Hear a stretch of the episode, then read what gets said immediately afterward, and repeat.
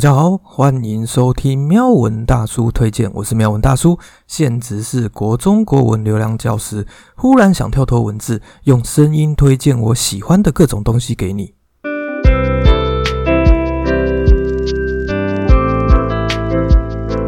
原本是想做一集台中武术地图的，也就是把台中市市区内所有有教武术的道馆通通跟你说。不过又再想了一下，觉得不是每个人都对武术有兴趣的。大叔我也会怕自己只有我自己做开心而已，所以还是维持原本的形式，将会分成三个段落，介绍一些跟武术有关的作品给你。这时，听众可能就会想要问：大叔怎么会觉得自己可以介绍武术呢？难道妙文大叔其实是现代武林高手？不不不不，我只是一个迷路小书童，有稍微搜寻过台中的武道拳馆罢了。虽然最近一年多是在做和气道的练习，可是蛮常偷懒请假的。说到偷懒请假，大叔，我这礼拜感冒了，喉咙痛到连吃东西都有困难，有点害怕。到星期六还没好的话，那时要怎么录音呢？但也不能说这样没有好处。之前有听众回馈说，大叔我在某些段落的推荐太像老师在说教了，我还以为我已经讲得很随心了耶。我认为还有另一个可能，就是仍然有点放不开，太紧张了吧。刚好现在感冒吃药昏沉沉的，或许就能用更随便的语气聊聊作品了。在进入正题之前，先说说大叔我的武术经历。小时候看了李连杰、成龙的武打片，觉得中国功夫就是帅啊。原本国小时有跟一个国术老师学，好像是社团课之类的，结果竟然被国术老师驱逐出境了。原因有两个，第一个是我的柔软度不好，有些劈腿啊、抬高脚的动作，我完全都做不到。另一个理由则是我的空间感、方向感不好，我永远搞不清楚现在是要出右拳还是出左拳，现在是要往右边转还是左边转。这同时影响到我当兵踢正步向前进时，也经常被骂说跟别人不一样呢。国小学国术失败后，就一路废到了大学。大学的武术社团，我听到说要拉筋就放弃了。后来是因为体育课要自己选课程，所以我选了一个冷门的太极拳。当时感觉学生学的心不甘情不愿的，老师也教的心不甘情不愿的，就这样混了一个学期，没有特别感想。后来选了柔道课，印象中我还蛮认真练习的啊，但最后成绩好像只有刚好及格，害我觉得自己可能跟武术真的没有缘分吧。在更之后，就是离开台北前，有学了几个月的八极拳，是八极拳哦。文有太极安天下，武有八极定乾坤。太极拳和八极拳是两个完全不一样的拳种。八极拳属于近身搏斗，所以没有劈腿拉筋的动作，只要用力往前冲就可以了。论喜好程度，我当时是真的很高兴能学八极拳啊。可惜后来因为要去当兵，所以我就离开了台北。十一个月退伍后，我基本上就是待在台中了。那时就想继续学八极拳，所以有认真搜寻住家附近的武馆。原本想做的台中武术地图。起点就是那时搜寻的心得感想啊！这集的前言好像说太多了，请再忍耐一下，快结束了。退伍后确实有找到一位教八极拳的老师，不过忘记是什么原因，我开始学其他的套路。这边说的套路指的是中国传统武术套路，在同一个拳种下会有几个不一样的套路，像八极拳有分大八极、小八极，螳螂拳有分上手奔。敬礼长花，可惜又因为一些外力因素，我再一次停止学习八极拳。之后就是一些短期的截拳道、卡波耶拉、太极拳，直到最近的和气道。所以，我虽然不是什么武林高手，但也算把台中的武术圈跑了一次。希望能让更多人知道这个小圈圈啊！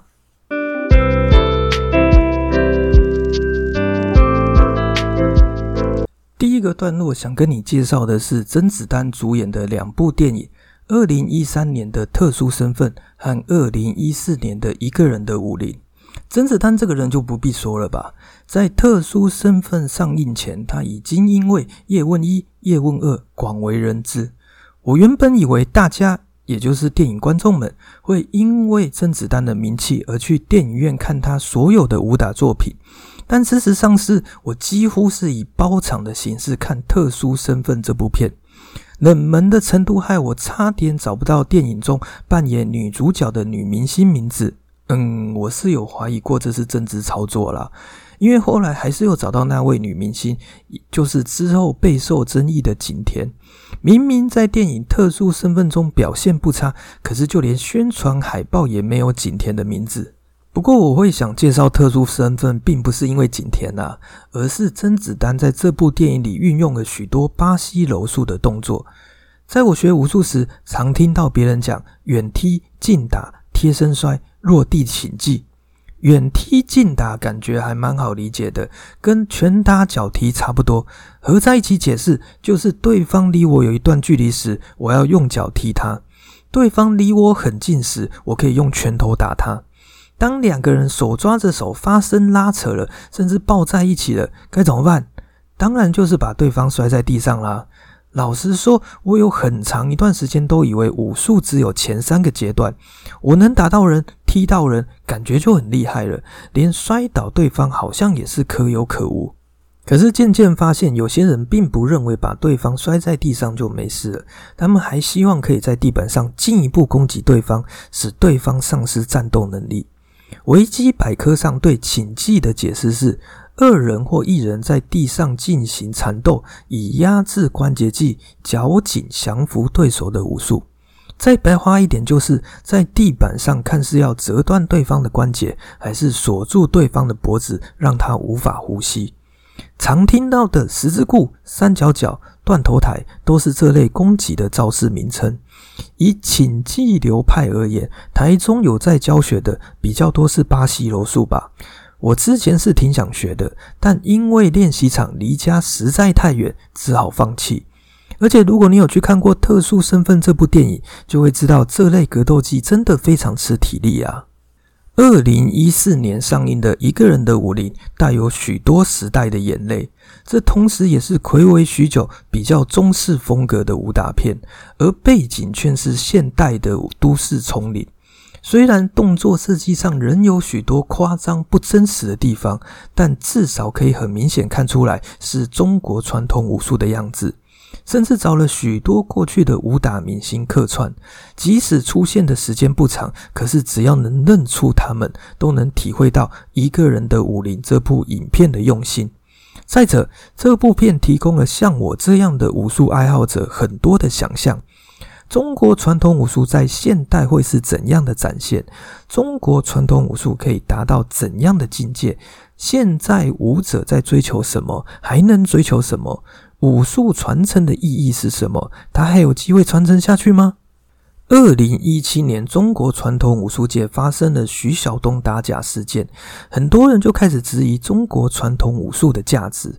然后也确实有朋友问过我的看法，我的回答是我其实没有太大的感觉，毕竟我又不是靠这行吃饭的。那为什么那些人会这样争得你死我活？说穿了，就是为了赚钱嘛。徐晓东打假，一方面是打破那些虚假的武林神话，另一方面就是砸人家招牌。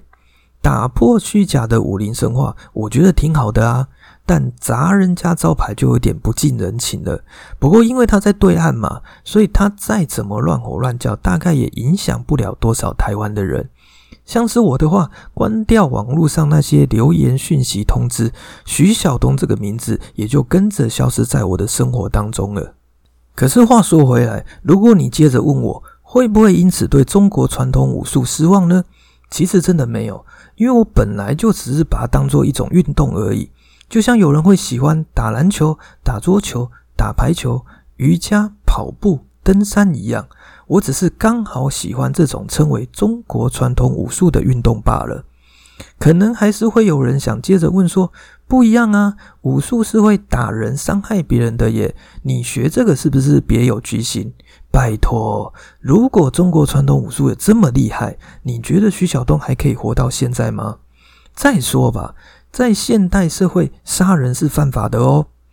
不过，这确实是我在看电影《一个人武林》时感到比较尴尬的地方，因为里面有一句近乎洗脑的台词是：“功夫是杀人技，功夫是杀人技。”关于这点，网络上已经有很多武术前辈解释过了。总之，还是那句话，在现代社会，杀人是犯法的哦。而且也因为现在的中国传统武术实用性、实战特质渐渐被拿掉了、被遗忘了，所以我的感觉，中国传统武术正在慢慢的凋零、消失。在看电影《一个人的武林》时，才会带有许多时代的眼泪。不只是为那些武打明星落泪，也为现在的中国传统武术感到难过。但好险，我后来有发现，热爱中国传统武术的人还是蛮多的。虽然不一定能像某一段时期一样，透过电影、电视剧让每个人都为之疯狂，可是至少可以确定，有些人仍然默默传承着、守护着这项技术，就像一个人的武林里面的男主角一样。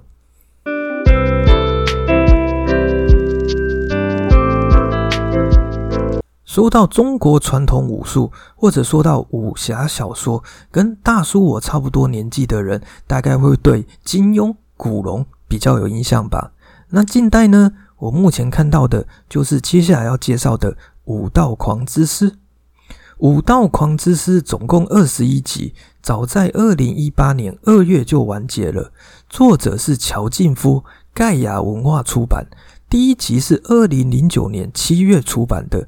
原来这套书也经历了九年的奋斗呢。不过我好像是等到它确定完结了，才开始觉得可以推荐给别人，不然我中间还是会怕作者没写完就停刊呐。大叔，我一开始就被这套书的书名给吸引了，武道狂，追求武术到痴狂、疯狂的境界，而诗歌的诗可以作为一种记录，同时又带着一种浪漫的情怀。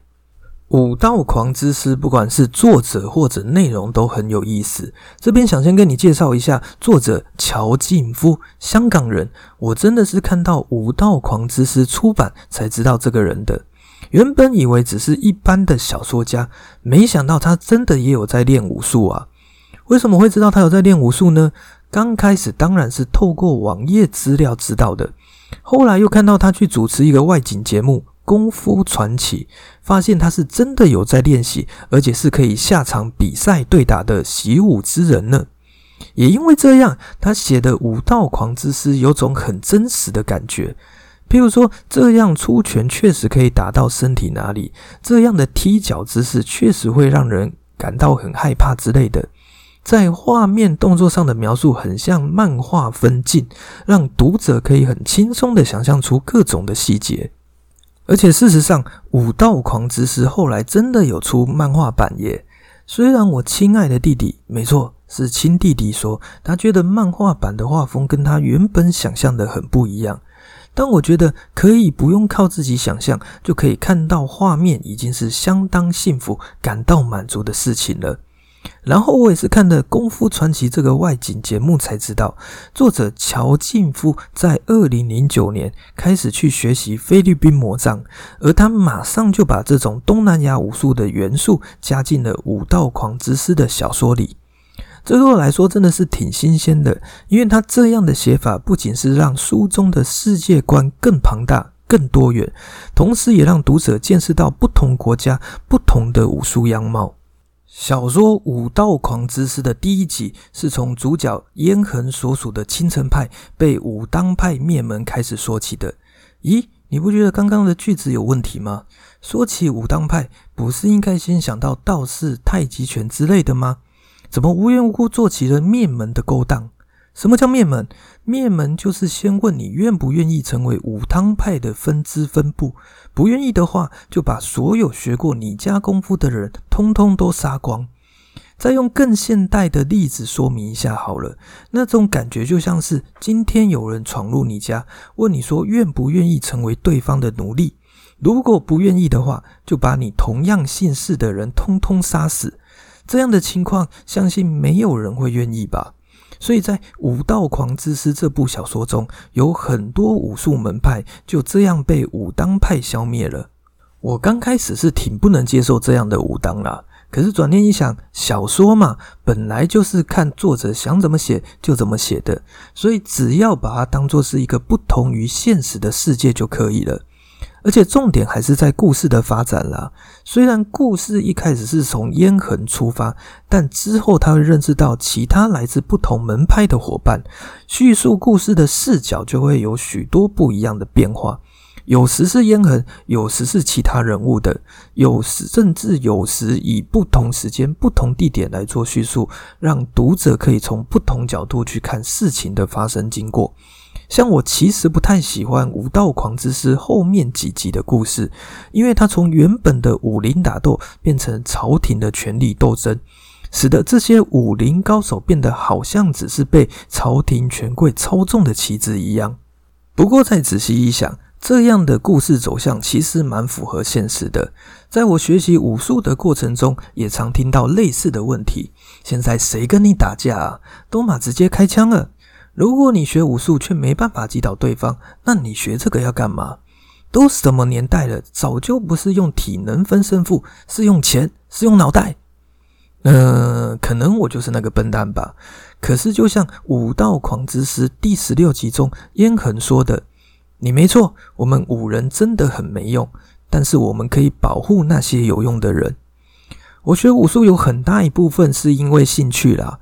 或许它不一定能让我在身体上为心爱的人挡刀挡枪，不过在精神上确实带给我一定程度的安定感。所以，不管你是已经有在学习武术，或者是刚开始对武术有兴趣的听众，我都推荐《武道狂之诗》这部小说给你哦。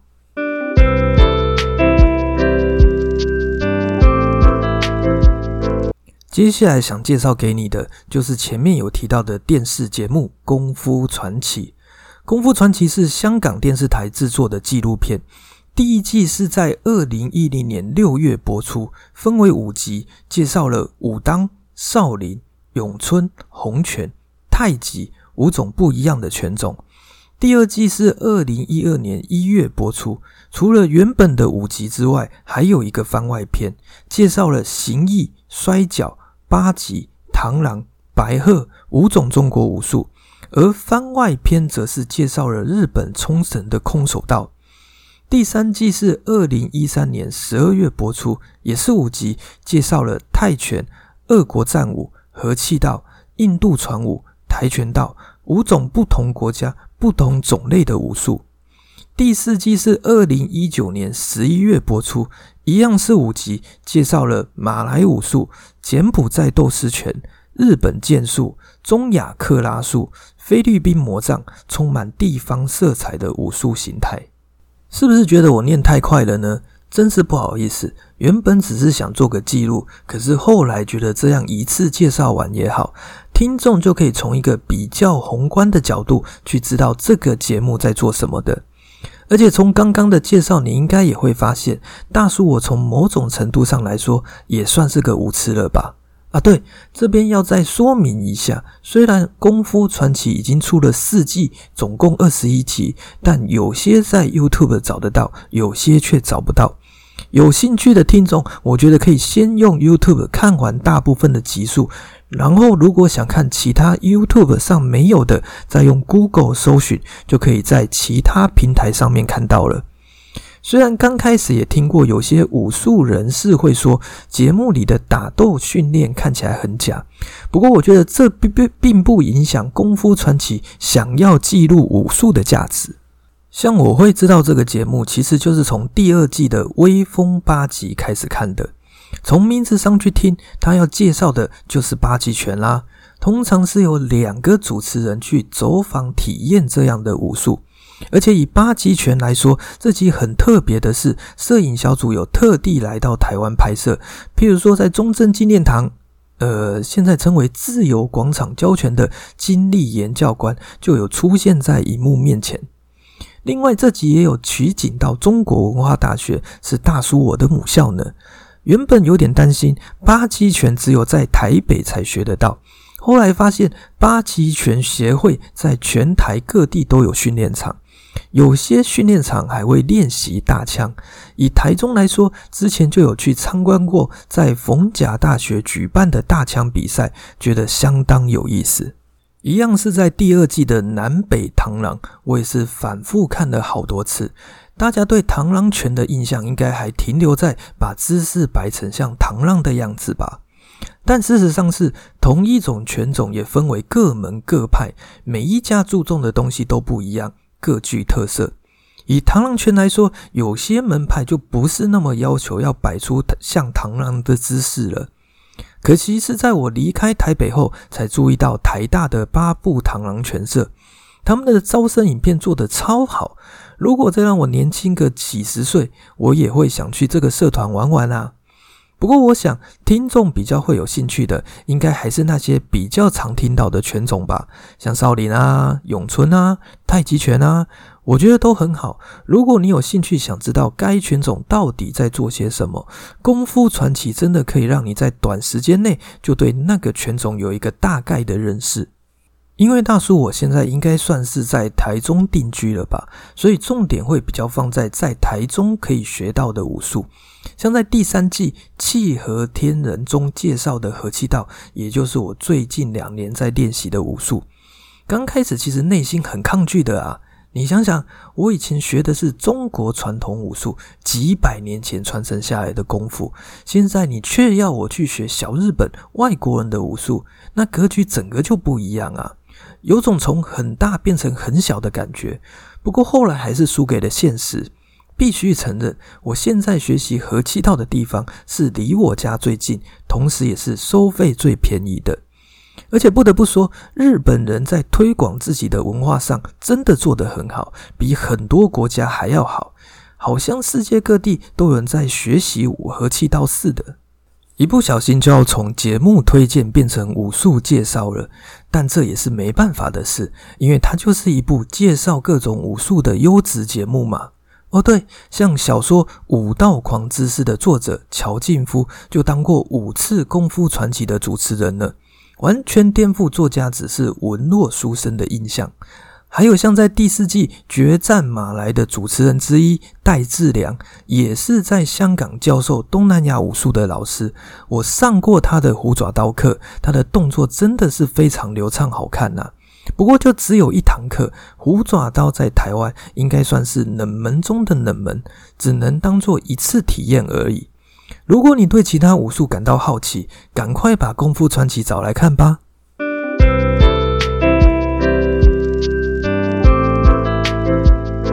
这集上传音档的时间比较晚，原因有几个。第一个当然是因为感冒啦，原本感觉快好了，结果礼拜五在运动场上吼了几声，现在如果能发出声音就要偷笑了。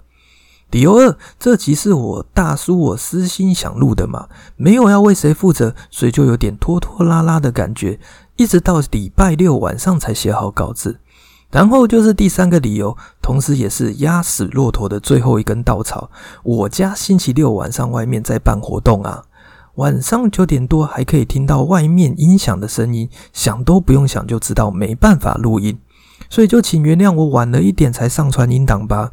而且我也会不禁好奇，有人会因此觉得奇怪吗？还是其实我有没有更新都没差呢？开始能体会那些专职 YouTuber 的心情了，真的会害怕没有听众啊！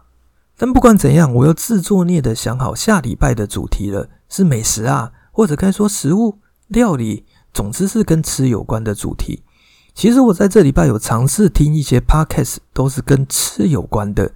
不过大部分也是没办法全部听完，为什么呢？有些是因为内容太过专业，他们比较像在讨论一个议题，而不是在介绍料理；有些则是录音品质不佳，这点我是挺惊讶的。我还以为我的音档已经算是很一般的水准了，竟然有比我更糟的，所以啦，就想说自己来录一集试试看咯。如果你想知道大叔我会上什么好菜，就请期待下礼拜的内容吧。感谢你的聆听，我是喵文大叔。忽然想跳脱文字，用声音推荐我喜欢的各种东西给你。希望下一集我们可以一起来听料理。